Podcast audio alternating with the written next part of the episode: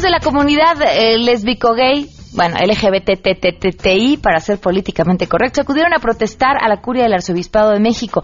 Acusaron a la Iglesia de emitir posturas de odio contra la comunidad gay y vamos a platicar hoy con Diana Sánchez Barrios, quien encabezó esta protesta. Nos vamos a sentar con Sociedad Civil Organizada LGBT, junto con las personas que nos atendieron aquí de la arquidiócesis. Vamos a sentarnos para desarrollar un párrafo lo más pronto posible y presentarlo este, al gabinete redactor de, de, de, jefe de gobierno. Y en la otra esquina, el sacerdote Hugo Valdemar, con quien también vamos a poder platicar, director de Comunicación Social de la Arquidiócesis y presidente del Consejo Editorial del Semanario Desde la Fe. Para poder, em, un proyecto, imagínense un proyecto para enviar pequeñas naves espaciales a otros sistemas solares y realizar viajes interestelares que podría estar más cerca que nunca. Enrique Ansúrez nos tiene todos los detalles hoy que hablaremos de ciencia y demás buenas noticias y muchas cosas más. Ustedes ya saben, así arrancamos a todo terreno. MBS Radio presenta a Pamela Cerdeira en A Todo Terreno, donde la noticia eres tú.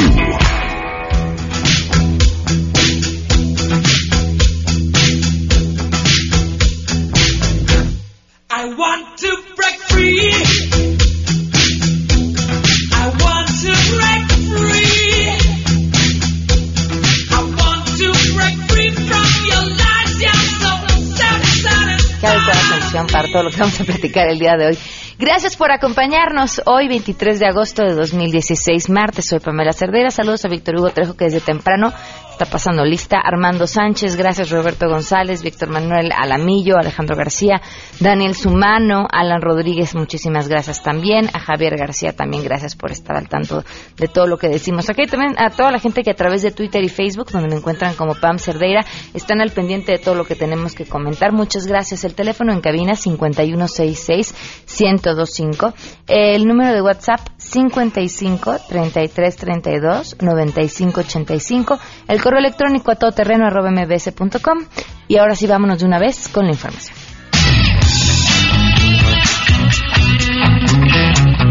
En una escuela primaria de Toluca, el presidente Enrique Peña Nieto pidió a los maestros que están en oposición a la reforma educativa que no hagan rehenes a los niños de sus causas y demandas. Dijo que no les asiste la razón, ya que los jóvenes no pueden ser rehenes, pues los maestros deben ocuparse de impartir educación. Primero educación y luego diálogo, les señaló. A todas las maestras y maestros, aquellos incluso particularmente que están en oposición a esta reforma, a que asistan a sus aulas, a que impartan educación y a que no hagan rehenes como está ocurriendo en algunas partes del país, en algunas muy pocas, no hagan rehenes a las niñas y niños de sus causas y de sus demandas. No lo merecen y no les asista la razón. La niñez de nuestro país, nuestras niñas y niños, nuestros jóvenes que tienen derecho a la educación, no puede ser rehenes de, de ninguna causa, de ninguna bandera y de ninguna gestión. Les informó Omar Aguilar.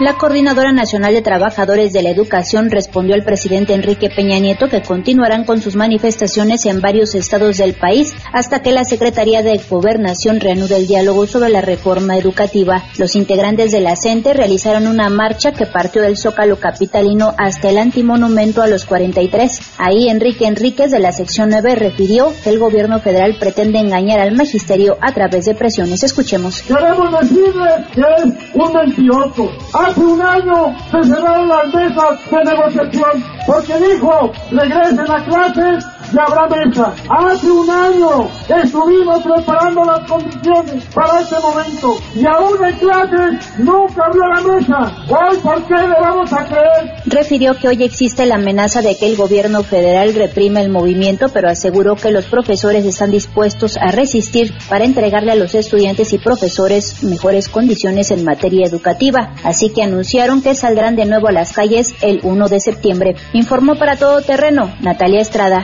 La Asociación Mexicanos Primero urgió a dar una solución al conflicto magisterial encabezado por la Coordinadora Nacional de Trabajadores de la Educación, al tiempo que celebró la postura del gobierno federal de no negociar y entablar el diálogo hasta que no regresen a las aulas. Entonces sí, yo creo que es una postura correcta la del Ejecutivo y esperamos que se aplique puntualmente. Y ojalá resulte en que regresen a clases y entonces se reablan esas mesas, pero repito, en una lógica de apego a derecho y con disposición de ambas partes a resolver el problema de fondo. En conferencia de prensa, la asociación dirigida por David Calderón y presidida por Claudio X González presentó un decálogo para construir la escuela que queremos junto con un calendario de acciones para este año escolar que inicia 2016-2017. Para Noticias MBS, Sofía Cruz. La Secretaría de Relaciones Exteriores informó que las oficinas consulares ya podrán expedir actas de registro civil a favor de los mexicanos que radican fuera del territorio nacional, que no fueron registrados en su oportunidad aquí en México. Lo anterior a partir de este martes 23 de agosto, que entre en vigor el decreto por el que se reforme el artículo 82 del reglamento de la Ley de Servicio Exterior mexicano. De acuerdo a la Cancillería, esta medida permitirá salvaguardar el derecho a la identidad de los mexiconacionales que se encuentran en el exterior sin sus registros de nacimiento para dar mayor seguridad en relación al nombre y nacionalidad de conacionales. Entre otros beneficios está la posibilidad de realizar trámites que les pueden ayudar a regularizar su situación migratoria, el poder obtener documentación reconocida en el exterior como es el pasaporte o la matrícula consular. Los anteriores documentos vices son reconocidos en algunos estados de la Unión Americana como identificación para acceder a beneficios tales como la inscripción a bibliotecas, matricularse también para estudiar y solicitar una licencia de manejo. Y bueno, paralelamente evitará el desplazamiento de los conacionales a territorio nacional para realizar justamente este trámite. Por último, la dependencia emitirá los lineamientos respectivos para asegurar el registro de esos mexicanos en las oficinas consulares. Para Noticias MBS, Hatsiri Magallanes. Debido a que una de cada dos mujeres mayores de 25 años de edad no se realiza las pruebas de Papa Nicolau y citología cada año, la Secretaría de Salud lanzó la Semana de Sensibilización para la Detección Oportuna de Cáncer de Cuello Uterino, que se lleva a cabo hasta el 28 de agosto en todo el país. Esto lo dio a conocer el titular de la Unidad Coordinadora de Vinculación y Participación Social de la Secretaría de Salud, Ernesto Monroy Yurrieta, al informar que esta campaña se realizará cada año en el mes de agosto. Refirió que la atención de esta enfermedad es una de las prioridades junto con el cáncer de mama y se tiene como meta evitar la muerte anual de más de 4.000 mujeres por neoplasia en el cuello uterino. El director general del Centro Nacional de Equidad de Género y Salud Reproductiva, Ricardo García Cavazos, detalló que en las instituciones del sector salud se fortalecerán las cuatro acciones básicas, la vacunación contra el virus del papiloma humano, la promoción de uso correcto del condón que reduce el 70% la transmisión del virus del papiloma humano, la disuasión del consumo de tabaco y de manera prioritaria la detección y tratamiento de lesiones precancerosas en todas las mujeres mayores de 25 años, informó Marilu Torrano.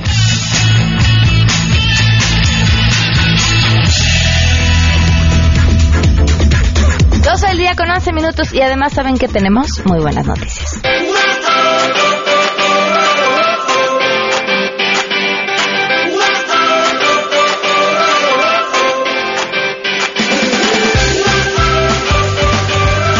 Nos da además muchísimo gusto que las buenas noticias vengan de la UNAM porque es una de las universidades que está participando en nuestro proyecto Marte MX que estamos por arrancar ya el 6 de septiembre estamos además emocionadísimos por la cantidad de cosas que nos está tocando vivir apenas este eh, primer fin de semana en el que se reunieron comunidades y universitarios.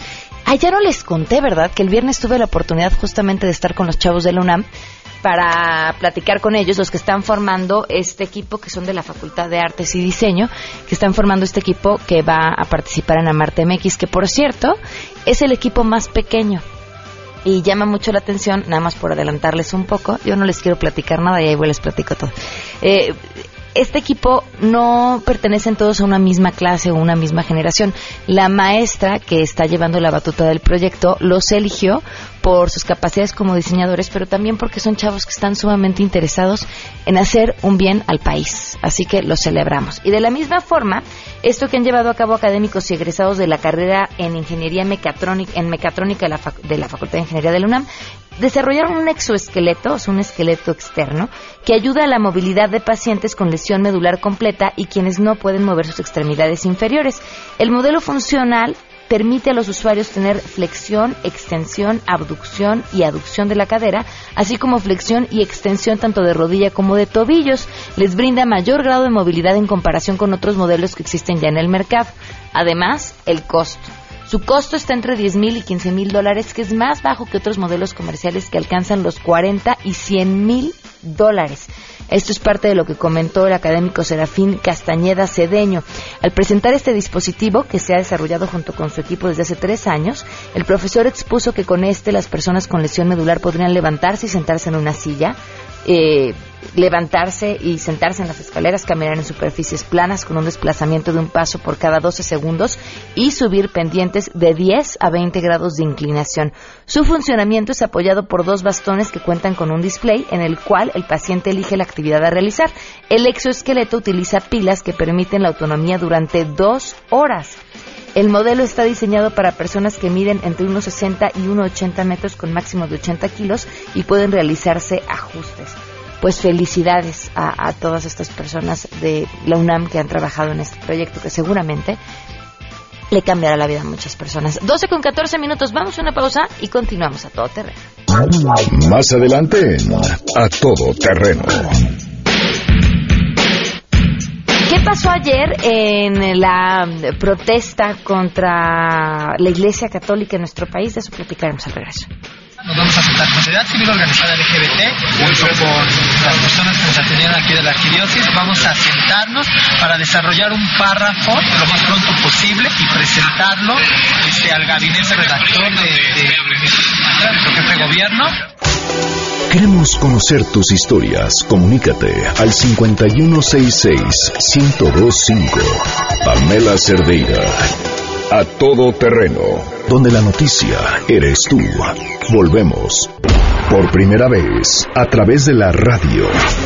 Estudiantes de tres de las mejores universidades de México pondrán a prueba sus conocimientos, creatividad, capacidad de trabajar en equipo, habilidad emprendedora y amor por México. Estudiantes del TEC de Monterrey, la Universidad Iberoamericana y la Universidad Nacional Autónoma de México trabajarán de la mano de una comunidad indígena para desarrollar un concepto textil que mezcle tradición, innovación y diseño a la par de convertirse en un proyecto productivo para la comunidad. ¿Quiénes serán los mejores? Descúbrelo a partir de septiembre en A Todo Terreno por MBS Radio. Amarte MX.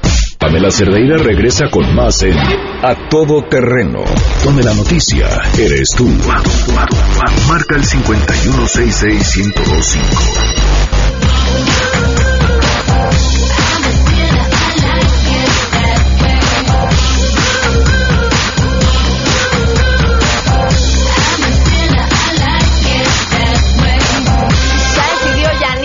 Productora que esta canción es nuestro himno, me parece muy bien. En este programa todos somos pecadores, hasta los que nos escuchan, lamento darles la noticia. Pero sé que ustedes están contentísimos de poder ir al infierno con nosotros, así que gracias, gracias por acompañarnos hasta esos lugares. 12 del día con 19 minutos tenemos, antes de que vayamos para allá, tenemos 10 pases dobles para que vayan a ver Wences y Lala en el Teatro Santa Fe hoy a las 8 de la noche. Hoy los mandamos al teatro. No saben qué obra tan bonita. De estas obras que, que te cautivan, que te tienen con el corazón así apachurrado durante toda la puesta en escena y sales de ahí y te llevas a sus personajes y su historia contigo durante mucho, mucho, mucho tiempo. ¿Qué tienen que hacer para poderse llevar estos boletos? Llamar al 5166-1025. Así de sencillo. El día de ayer hubo una protesta en la curia del arzobispado y le agradezco enormemente a Diana Sánchez Barrios, quien por cierto estuvo por ahí, eh, que nos acompaña esta tarde. Diana, ¿cómo estás? Bien, bien, muy buenas tardes, gracias. Muy buenas tardes, gracias por acompañarnos. A ver, eh, eh, platícanos cómo se dio eh, la idea de ir a protestar el día de ayer, cuáles son las motivaciones. Bueno, como tú bien sabes, eh, en días pasados la Iglesia Católica, en especial, claro, Norberto Rivera, continúa con los mismos ataques generando odio a la sociedad, a nuestra población. O sea, genera odio, discriminación, sale con un discurso muy violento. Por eso decidimos manifestarnos con una clausura simbólica, ¿no? En la Arquidiócesis de México. Eso es lo que, lo que, es una acción que tomamos y decidimos hacer varias organizaciones y activistas de la sociedad civil LGBT, porque ya tenemos un antecedente del 2015 que Norberto Rivera, bueno, continuaba desde ese año haciendo siempre declaraciones en contra de las personas LGBT. Hicimos una queja en CONAPRED, queja que no funcionó. Entonces, eh, lamentablemente, nos damos cuenta que las instancias donde tenemos que recurrir para que hagan valer eh, nuestros derechos con estas quejas, pues no están funcionando, no están dando el de sí o le tienen mucho miedo a la Iglesia Católica, ¿no? Porque definitivamente no tenemos claridad. Eh, también hacemos un llamado enérgico a derechos humanos, ¿no? Derechos humanos era porque hubiera mandado una recomendación a, a, los, a los obispos, al cardenal, a Norberto Rivera, así claro y contundente, eficaz, pero tampoco lo hace, ¿no? Nada más sale en un tema de discurso, de que está preocupado, muestra claramente este discurso violento, un líder de opinión que, por ejemplo Norberto Rivera, pues lo que él dice, lo que él habla, pues genera polémica y más sobre un tema violento, no es nada tolerante, y por eso decidimos tomar la acción, este Pamela, eh, en el día de ayer de manifestarnos ahí, este, afuera de la Arquidiócesis de México. ¿Cuáles son exactamente los discursos o aquellas frases que haya dicho que ustedes consideren más ofensivos y que motivaron esta protesta? Sí, claro. En primer lugar, sabes que eh, no saben respetar el Estado laico, eh, se meten en un tema de matrimonios entre personas del mismo sexo.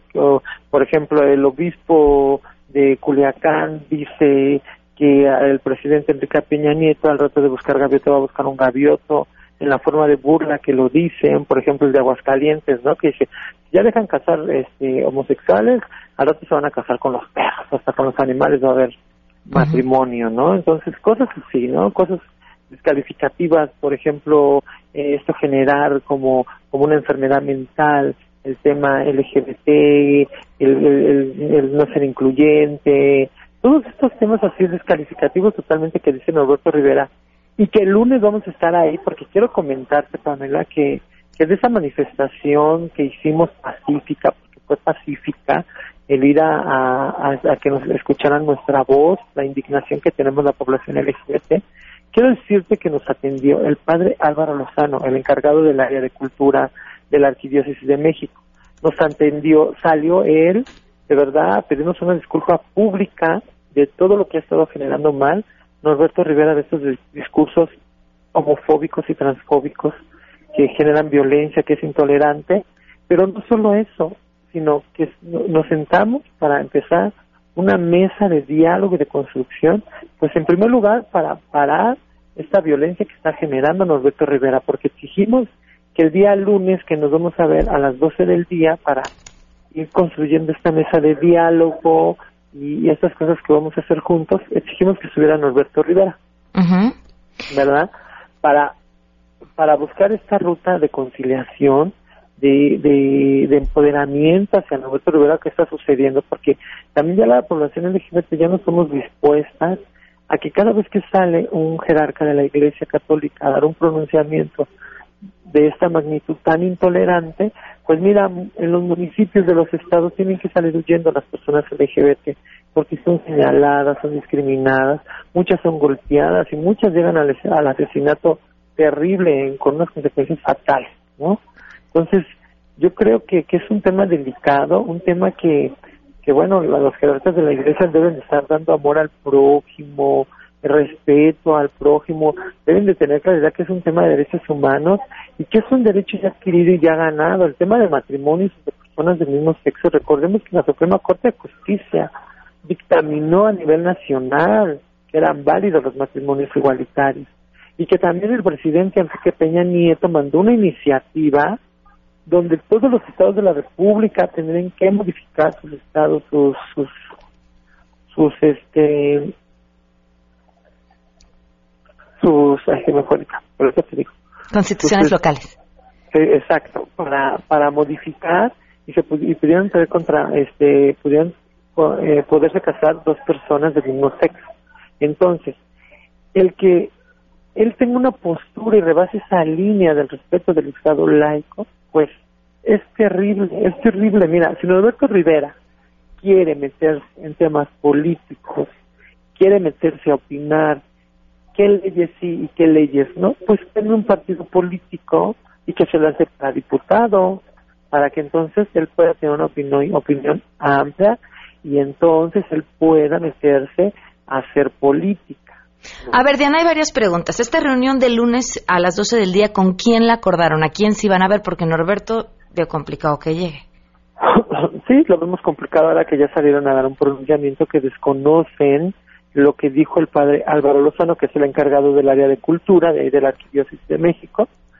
Ahora ya desconocen, ¿no? O sea, Lo que dijeron fue no es el vocero del cardenal y por lo tanto no tiene representatividad y sus disculpas fueron a título personal.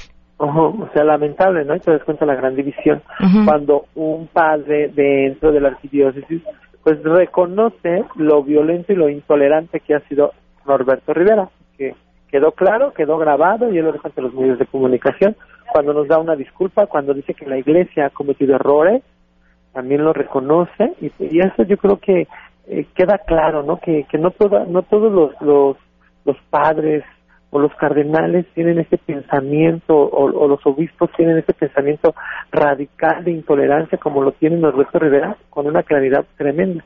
Nosotras y nosotros queremos conducirnos con el respeto porque ni siquiera es contra la iglesia, es contra ese discurso de Norberto Rivera y esos obispos que están pero tremendos.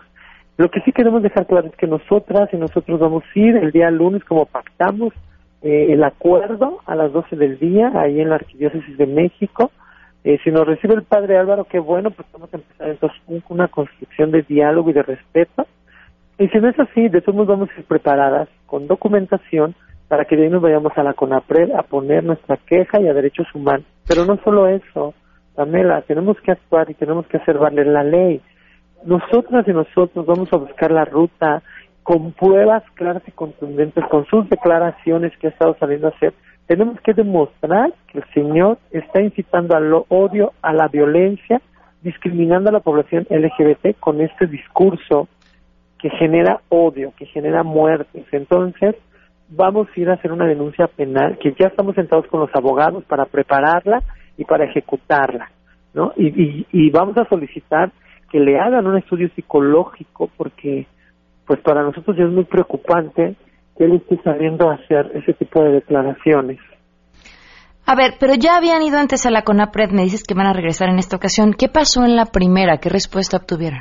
Bueno, mira, la CONAPRED dice que este, están en su derecho de expresión, este, el cardenal Norberto Rivera, y que pues es un tema que, que no queda demostrada la, la discriminación, pero sin embargo hoy eh, tenemos una- un discurso de perla de la Comisión de Derechos Humanos donde ella argumenta ante los medios de comunicación que efectivamente, que efectivamente los discursos eh, que está haciendo Norberto Rivera sí tienen un tinte de discriminación. Y entonces de ahí todas esas pruebas que estamos ahorita en búsqueda y realizándolas para plasmarlas y dejarlas bien reforzadas con esta queja que vamos a hacer en el CONAPRED, en la CONAPRED, entonces, este, para que tenga eficacia y funcione. Y en derechos humanos, de ahí depende de las contestaciones que nos den. Si no son favorables, vamos a buscar una ruta jurídica porque tenemos que hacer valer la ley nada por encima de la ley, sea quien sea, no lo podemos permitir, Pamela. Es, de verdad que es, es un tema triste, lamentamos mucho esta actitud del cardenal Alberto Rivera que sigue y sigue, sigue como si de veras odiara un ser que debe de dar luz, que debe dar amor, que odiara a nuestras poblaciones. Oye, ¿y qué tienes que decir ante esta respuesta que dan también sobre que la protesta del día de ayer fue una protesta violenta y que, bueno, reclaman los daños que sufrió el edificio? Bueno, ellos tienen que argumentar y tienen que eh, buscar la manera de que Norberto Rivera no se siente con la población LGBT para hablar de estos temas. Y claro que no fue violenta, fueron cartulinas, fueron este, tinta que se quita con la lluvia, que plasmamos nuestras manos en un, eh, en un mensaje simbólico de las muertes que ha habido de las poblaciones LGBT por causa de los discursos transfóbicos y homofóbicos del cardenal Norberto Rivera. Eso fue un mensaje que hicimos así, que no, no, no dañamos fachada, no la pintamos, nada de eso. Todo eso que ellos dicen es falso, todo está grabado, todo está documentado. Oye, ¿han sentido un aumento en, los ataques a la comunidad a raíz de, pues, que han sido los últimos tres meses que se ha endurecido mucho este discurso de la Iglesia? Sí, claro, por supuesto. Nosotras en las organizaciones aliadas, que somos casi 77 organizaciones aliadas, este, pues recibimos llamadas eh, de, de que los padres se preocupan mucho porque hay lugares muy tradicionalistas que lo que dice el cardenal o lo que dice el obispo, pues eso es lo que se tiene que hacer. Sin, sin siquiera pedir opinión ni nada. O sea, eso se tiene que ejecutar, ¿no? El señalamiento y el descalificar y el discriminar, entonces hace que las personas LGBT de sus orígenes, de donde viven, tienen que salir huyendo y buscar refugio. Es lamentable y es duro. Diana, pues estaremos al pendiente de lo que suceda el lunes a mediodía y te agradezco mucho que nos hayas tomado la llamada. Sí, muchas gracias, Pamela. Muchas gracias, muy buenas tardes. 12 con 31, vamos a una pausa y volvemos.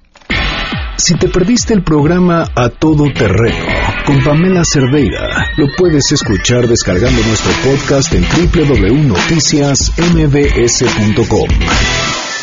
Pamela Cerdeira está de regreso en A Todo Terreno. Únete a nuestra comunidad en facebook.com, diagonal Pam Cerdeira. Continuamos.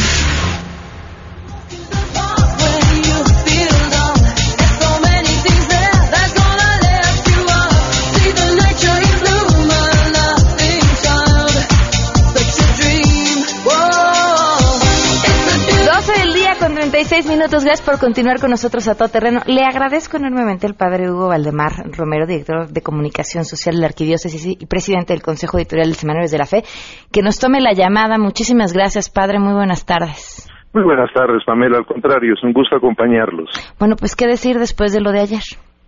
Pues mire, un, un hecho muy lamentable porque lo que fueron a hacer estas personas, pues no fue a pedir un diálogo, sino a hacer una agresión, una vandalización de la curia y pues usted yo creo que entiende como cualquier persona que así no se dan las condiciones para entrar en un diálogo, en un entendimiento, cuando se pide respeto y lo que se va a hacer es ir a insultar, eh, ir a pintar las paredes de la curia, hacer una mofa con eh, máscaras de cerdo y, y mofándose pues eh, de otras maneras, creo que eso pues ya los pinta de cuerpo entero y Así no se puede dialogar. Eh, ¿No sería de comprenderse que después de ataques semana tras semana eh, la comunidad se encuentra enojada? Eh, yo he retado a quienes dicen que los hemos atacado a que nos demuestren en qué momento, en qué publicación, en qué artículo o qué homilía del señor Cardenal han sido atacados. No hay un solo ataque. Híjole, padre, a ver, aquí, aquí voy. Semanario desde la fe, del 24 al 30 de junio. El matrimonio gay no tiene una adecuada estabilidad emocional. Los esposos homosexuales que deciden tener hijos naturales deben decidir cuál de los papás donará el semen o, semen o cuál de las mamás prestará su vientre y esto causa celos, resentimientos y rupturas.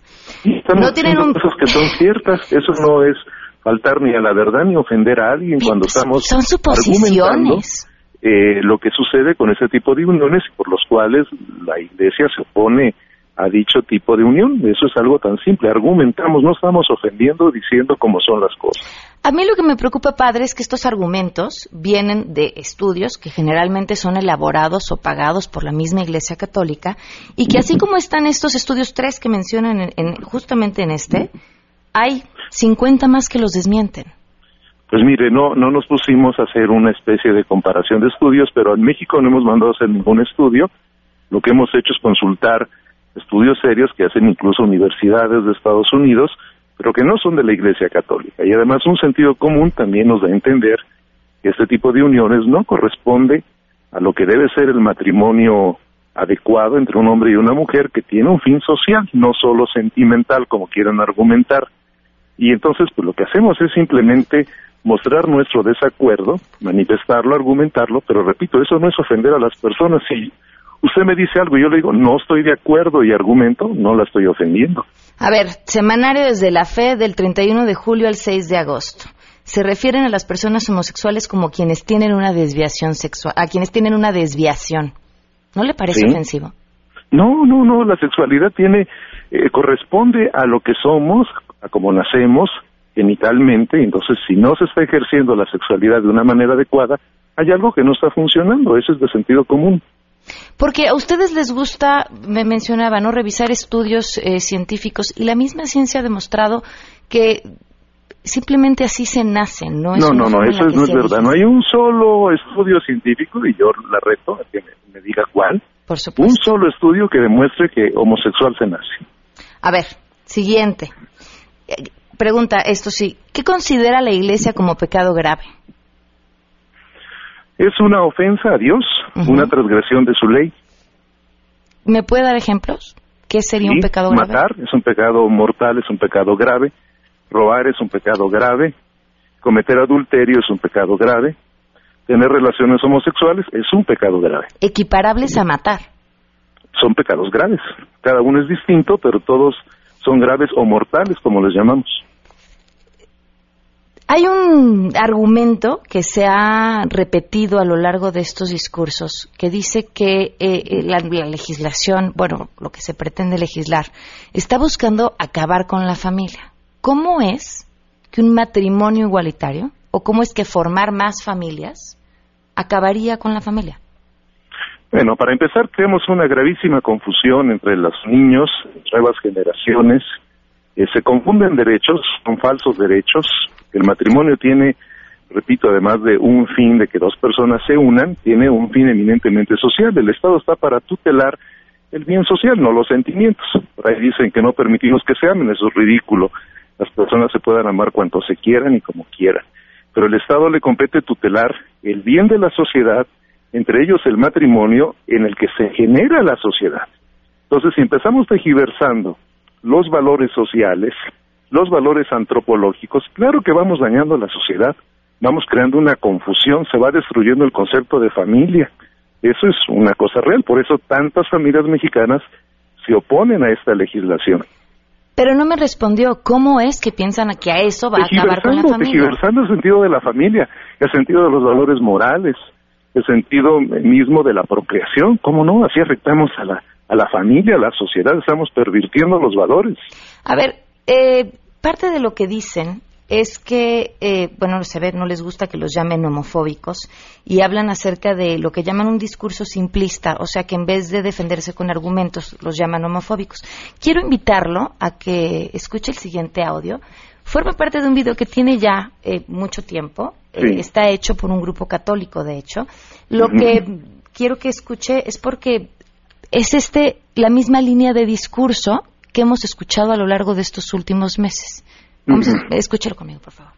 De acuerdo con la ideología de género, un hombre, como si nace bisexual, y presuntamente puede elegir si es varón o mujer. Anteriormente, la gente con tales sentimientos, alucinaciones, fue llevada a clínica psiquiátrica, pero ahora las autoridades públicas guiadas por tales sentimientos renuevan los documentos personales de tales personas. Por ejemplo, desde septiembre de 2011, Australia ya ofrece la posibilidad de marcar la casilla sobre el sexo en el pasaporte con una X para aquellos que no pueden decidir si son varones o mujeres.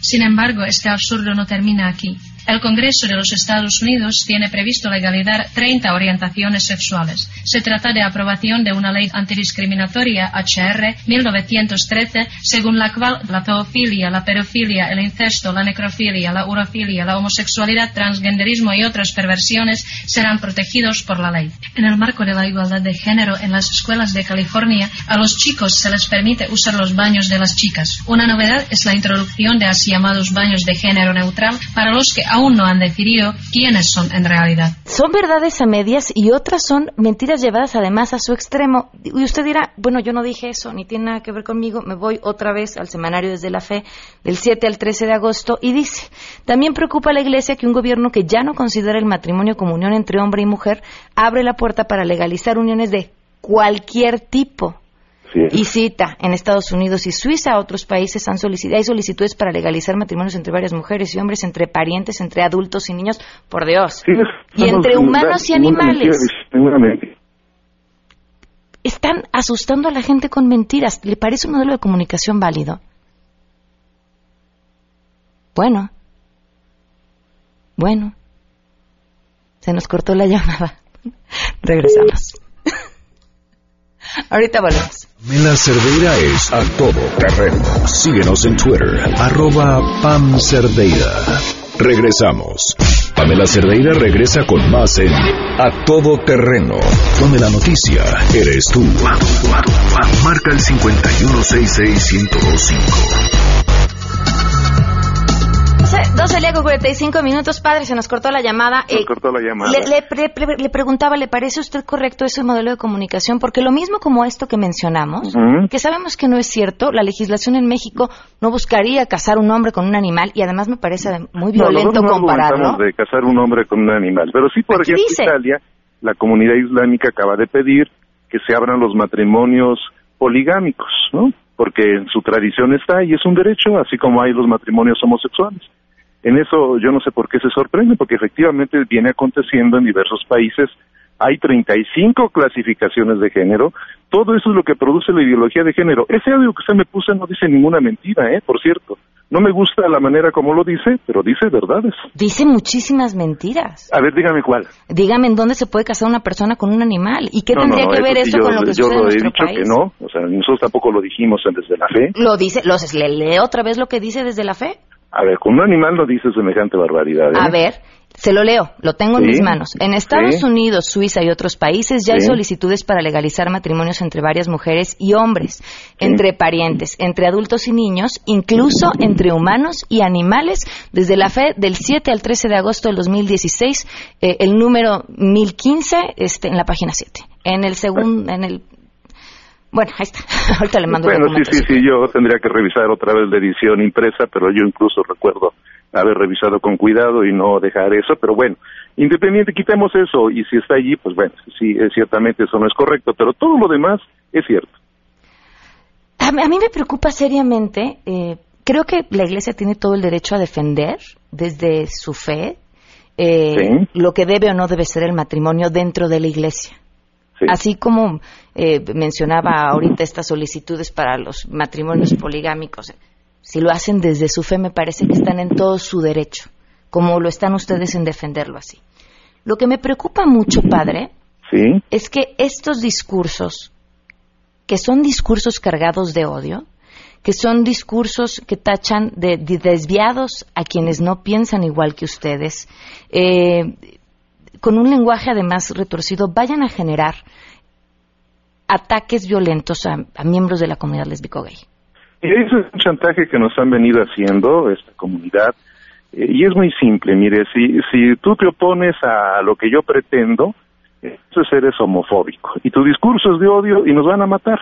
Esa es una cosa bárbara, eso no tiene ningún sentido, porque repito, nosotros en Desde la Fe estamos argumentando, estamos diciendo por qué nos oponemos, jamás hemos incitado al odio, el odio es absolutamente condenable, la Iglesia en su catecismo condena la discriminación y el odio a las personas homosexuales, eso lo tenemos muy claro, eso es totalmente inaceptable. Entonces, es un chantaje, te opones, eres homofóbico, incitas el odio, pero eso es absolutamente cierto y nosotros no caemos en ese chantaje.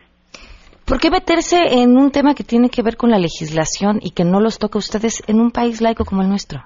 Porque el tema es la familia y los católicos son más de 100 millones de mexicanos, están formados por familias, afecta a la familia y la iglesia no puede quedarse muda ante un atentado tan grave y tiene que alzar su voz, que es lo que hacemos con respeto, no estamos ofendiendo a nadie, repito, y estamos en nuestra libertad. Y como están en libertad ellos también de decir lo que piensan, pero ellos sí se han dedicado a vandalizar como ayer, a insultarnos, a burlarse. Es lo contrario, es lo contrario. Todo lo que ha pasado es lo contrario, son ellos quienes ¿No es el han, mismo eh, uso de la libertad de expresión? una campaña eh, en contra de la iglesia, una serie de chantajes que, repito, no estamos dispuestos a caer. A ver, padre, ¿no es el mismo uso de la libertad de expresión? O sea, el decir... A ver, si yo no voy a su casa y se la pintorrajeo No, no, y me disfrazo de cerdo eh, para insultarla, ¿eso es libertad de expresión? No me refiero a eso, me refiero a decirles que no estamos de acuerdo con lo que ustedes están pensando. Es uso también de la libertad de expresión. No, sí, eso sí, claro, están en toda la libertad y no estamos de acuerdo con la iglesia. Y decirnos lo que piensan y argumentar, pero no ir a pintorrajear una casa, no ir a disfrazarse de cerdos y hacer ese tipo de insultos. Perdónenme, eso es absolutamente inaceptable. Mire, le decía el, el tema de las mentiras hace unos momentos y creo que una de las formas más claras de este modelo de comunicación ha sido lo que se ha hecho con los libros de texto. Eh, mencionar que los libros de texto invitan a los niños a vestirse de mujer si son niños o a vestirse de hombres si son niñas, también han sido mentiras y también han sido propagadas por, propagadas por miembros de la Iglesia Católica. En México no se hace, en otros países sí. Han dicho que en México se hace. Bueno, no, yo lo dije, ¿no? Pero en otros países sí se hace. ¿En qué país? En, en, por ejemplo, Ámsterdam acaban de fingir una moda homosexual entre niños en un kinder. No hace ¿Fingir mucho una moda? ¿A qué se refiere, perdón? Sí, el, el niño se disfrazó de niña y la niña de niño hicieron una boda para educar en la tolerancia. Ujú. La tolerancia está mal, padre. No, la tolerancia está bien, pero no tejiversando los valores y no violentando a los niños. Los niños hay que tener mucho cuidado con su crecimiento psicológico, no se puede violentar así. Padre, me encantaría poderlo invitar y que lo acepte a, a una mesa para que podamos tratar el tema con muchísimo más tiempo en este espacio y ojalá pudiera acompañarnos. A mí me gustaría, el problema es que la inmensa mayoría eh, de comunicadores son proclives a este tipo de mentalidad y obviamente siempre también tienen una actitud contraria a la Iglesia Católica y es una pena porque no hay neutralidad. ¿Acepta venir? Eh, no, no, no, no, le agradezco mucho. Por teléfono las veces que usted quiera. Bueno, muchas gracias, padre. Hasta luego, gracias. 12 con 51. Lo escucharon. Volvemos. Pamela Cerdeira es a todo terreno. Síguenos en Twitter, arroba Pam Cerdeira. Regresamos. Por primera vez, a través de la radio. Estudiantes de tres de las mejores universidades de México pondrán a prueba sus conocimientos, creatividad, capacidad de trabajar en equipo, habilidad emprendedora y amor por México. Estudiantes del TEC de Monterrey, la Universidad Iberoamericana y la Universidad Nacional Autónoma de México trabajarán de la mano de una comunidad indígena para desarrollar un concepto textil que mezcle tradición, innovación y diseño, a la par de convertirse en un proyecto productivo para la comunidad. ¿Quiénes serán los mejores? Descúbrelo a partir de septiembre en A Todo Terreno por MBS Radio. Amarte MX. Estamos de regreso. Síguenos en Twitter, arroba Pam Cerdeira, todo terreno, donde la noticia eres tú. Continuamos. Enrique Ansures, vamos a hablar de estudios o de lo que traes planeado, porque también está muy bueno lo que me estás platicando. Bienvenido. Bueno, pues, pues fíjense que recientemente se ha apuntado que, eh, bueno, están anunciando investigadores del, del, observatorio este europeo, junto con los de la NASA, que hay probabilidades que en la estrella más cercana que tenemos a nosotros, el Sol es una estrella, que es este, se llama Próxima Centauri, en el sistema Alpha, eh, Alpha Centauri, que posiblemente hay un planeta muy similar al nuestro. Eso es bastante importante porque es la primera vez que se encuentra un planeta con las características de, del nuestro muy cercano a nosotros. Okay. Porque las distancias en astronomía son, son inmensas, ¿no? Son inmensas, entonces el, el planeta eh, más cercano con, con, características similares al nuestro está a 1400 años luz. Okay. Y eso es muchísimo. Si tuviéramos alguna nave que pudiera viajar a velocidades de la luz, que no se puede, hay que aclarar el radio escucha, eh, tardaríamos 1400 años en llegar.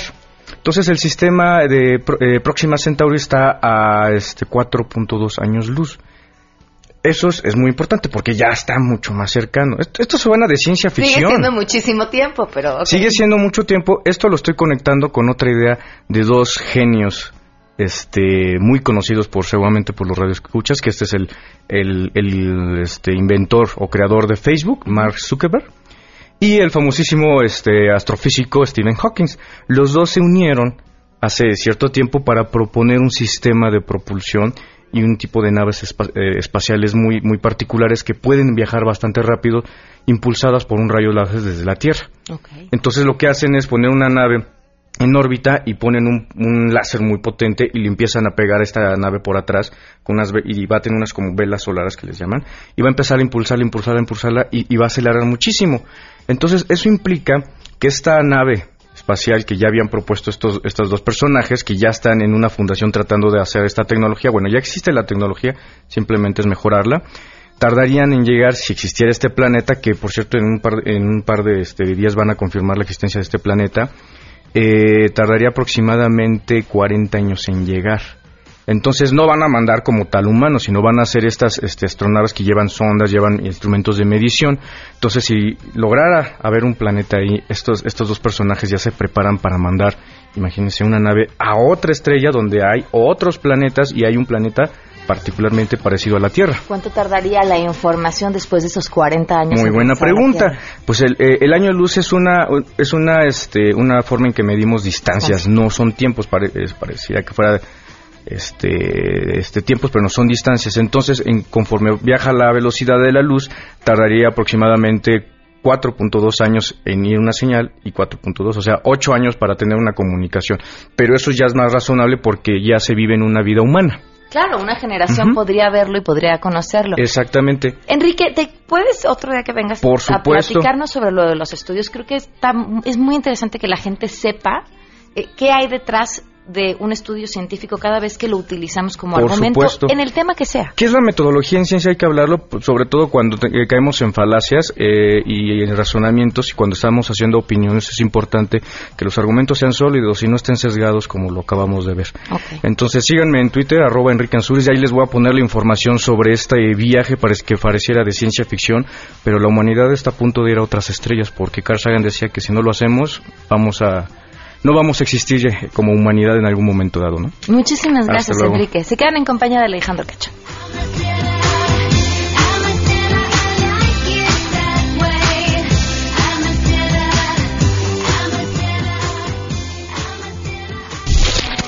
MBS Radio presentó a Pamela Cerdeira en A Todo Terreno. Te esperamos en la siguiente emisión, A Todo Terreno, donde la noticia eres tú. MBS Radio, en entretenimiento, estamos contigo.